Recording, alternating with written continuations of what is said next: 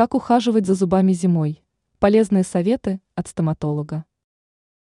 В зимние месяцы полость рта требует более тщательного ухода.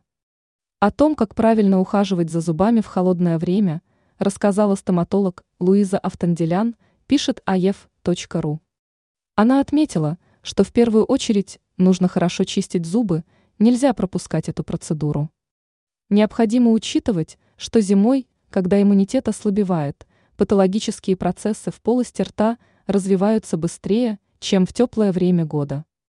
Доктор напомнила, что чистить зубы следует дважды в день, утром после завтрака и вечером перед сном. Кроме этого, зимой следует избегать серьезных температурных перепадов. Это значит, что на улице надо дышать носом, а не ртом, а также лучше сократить количество длительных бесед на морозе.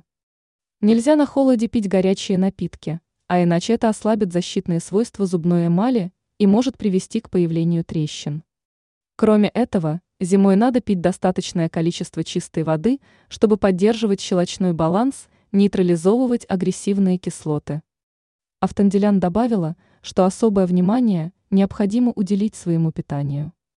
Оно должно быть сбалансированным и полезным. Упор необходимо делать на те продукты, в которых есть белок, кальций.